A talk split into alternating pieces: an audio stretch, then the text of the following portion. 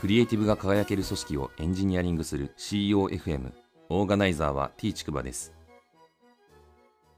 CEOFM 第314回です。アイスブレイクなんですけど今日ですね法務局に再度行ってきまして法人用の印鑑カードというものをもらってきました。これを作るとですね、法人の印鑑証明書と登記事項証明書という書類を出してもらえるようになります。えー、社会保険とかですね、法人用の銀行口座作るのに必要という書類でして、まずは印鑑カードを作る必要があるという感じです。印鑑カードがあればですね、オンラインでも申請できるんですけど、やっぱり Windows のみみたいな感じらしいので、ちょっとなんとかしてほしいなっていうふうに思った次第です。本日の配信テーマなんですけど、起業した会社で何をやるのか、まだ誰も知らないという話をしたいと思います。リスナーの鈴友さんからですね、以前起業した会社で何やるのってツイッターで質問をもらったんですよね。で、とっさに191回の退職エントリーで少し話したような気がするよって言ったんですけど、よくよく考えたら具体的にやることあんまり話してなかったなと思っていて、まあ、というかそもそもですね、まだまとまってないので、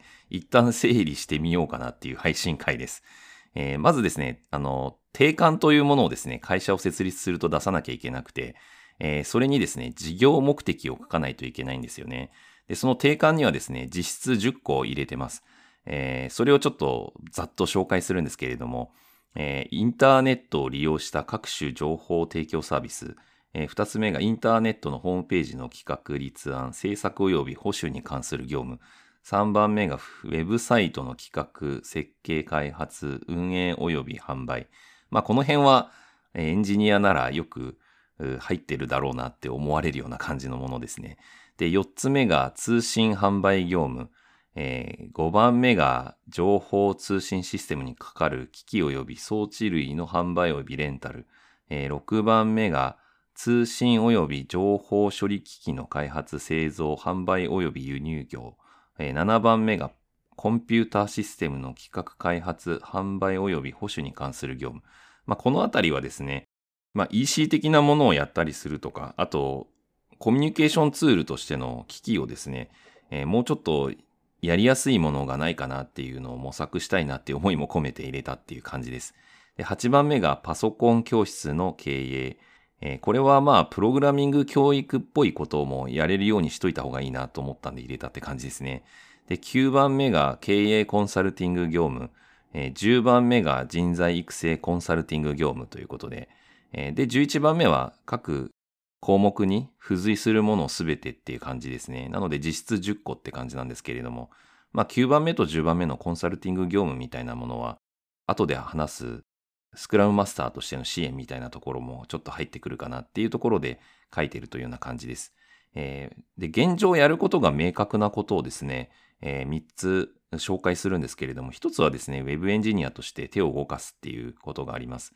す、で、にですね、えー、前職を退職してから、週に3日ぐらいでですね、サースを提供するベンチャーに関わっています。で、これはまあフリーランスからの法人なりみたいな意味合いが強いかなっていうところで、えー、ただ手を動かす仕事もやりたいなっていう思いがあったんで、えー、トライしてみているというような感じです。えー、二つ目がスクラムマスターとして支援するっていう、さっきちょっと触れたやつですね。これは週1から2回ぐらいで、ベンチャーに今後関わっていく予定です。あと、プロダクト開発ですね、3つ目が。自分にとってタイムリーな体験とか人に出会えるサービスを作りたいなっていう思いがあります。ただこれはまだリンキャンパスを書いてる途中くらいで全然形になってないというような感じなので、えー、これからというようなところです。で、このプロダクトがですね、解決しようとする課題なんですけれども、人生の転換期とか、主にキャリアで意思決定に悩んでいる人とかですね、そういう人の意思決定を後押ししたいなっていうのがあって、で、意思決定に付随するリスクがよくわからないっていうこともあると思うんですけれども、こういう方々は何かしらその意思決定の後押しになる情報っていうのが必要だと思っていて、それが一番体験がいいんじゃないかなというふうに思っていて、こういう課題をですね、体験を提供することによって解決できないかなっていうのを考えているというような感じです。具体的にはですね、キャリア上の悩みを整理できるとか、悩みに沿った体験がサジェストされるとか、体験のわかりやすいサマリーを投稿できるとかですね。で体験先のコンテンツはま別サイトになっていたりもするので、まあ、そういったところに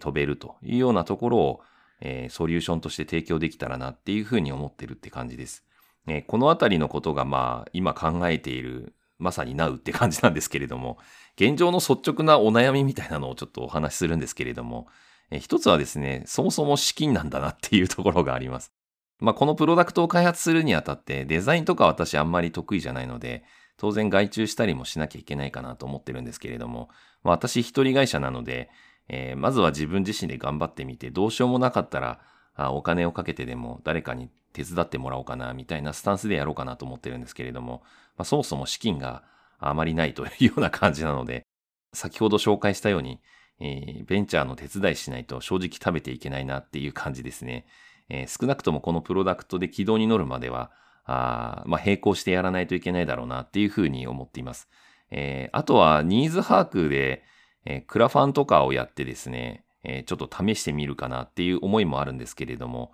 いずれにしてももうちょっとプロダクトの軸が定まらないと、クラファンでもお金集めたりもできないだろうなっていう感じの印象を受けています。えっ、と、あと、実質個人開発なんで、え10日時間が鍵なんですけれども、時間を取るのがすごい大変なんですよね。えー、まあ、先ほど言ったように、ベンチャーの会社手伝ってたり、あともう一社起業する予定の会社があって、そっちでもやることが増えるかもしれないので、そういう意味で言うと時間がないというようなところなんですけれども、もう一人の自分がいてですね、えー、言い訳をするなと。そもそも時間は作るもんだというところでですね、えー、叱咤激励している自分もいたりするので、えー、ここはですね、あの、優先順位をうまくコントロールしつつ、うまく時間を割いていくしかないんだろうなっていうふうに思っています。えー、あとは開発しようとするプロダクトのマネタイズが非常に悩ましいなっていうところです。このプロダクトはですね、言ってしまえばハテブとかニュースピックスの2番煎じっぽいサービスなんですけれども、えー、これをですね、えー、できればサブスクリプションっぽい感じにしたいなと思ってるんですけれども、えー、マネタイズを。えただ、そういう月額課金してくれるような付加価値をですね、えこのウェブサービスで見出せるのかっていうところが、うん、ちょっと今の課題解決だけだと厳しそうだなっていう肌感があって、えこのあたりをですね、もうちょっとブラッシュアップしていって、え可能性を見出していかなきゃいけないっていうのが今考えているようなところです。正直言うとこんな感じでまだふわっとしててですね、全然これからという感じなんですけれども、何かいい案あれば、ぜひご意見いただけるとすごい泣いて喜ぶって感じなんですけれども、これぞまさにポッドキャスト駆動開発かなっていうふうにも思っています。えー、あと、先ほどもちらっと言いましたけど、もう一社別で起業する会社でやることも出てきそうな雰囲気はあるので、えー、ちょっと避ける時間っていうのは厳しくなりそうかなっていうのは正直なところで、で、このポッドキャストで言うのもなんなんですけれども、CEOFM が来年1月23日で、えー、1年継続で一つの区切りが見えてきているので、えー、今まで1日2時間ぐらいですね、この CEOFM に割いていた時間を、えー、このプロダクト開発の時間に回せるんじゃないかなっていうふうに、来年以降はやっていこうかなっていうのを思ってるって感じです。第314回の配信は以上です。ご意見ご感想などあれば、ツイッターアカウント t ちくばまで、ハッシュタグは CEOFM です。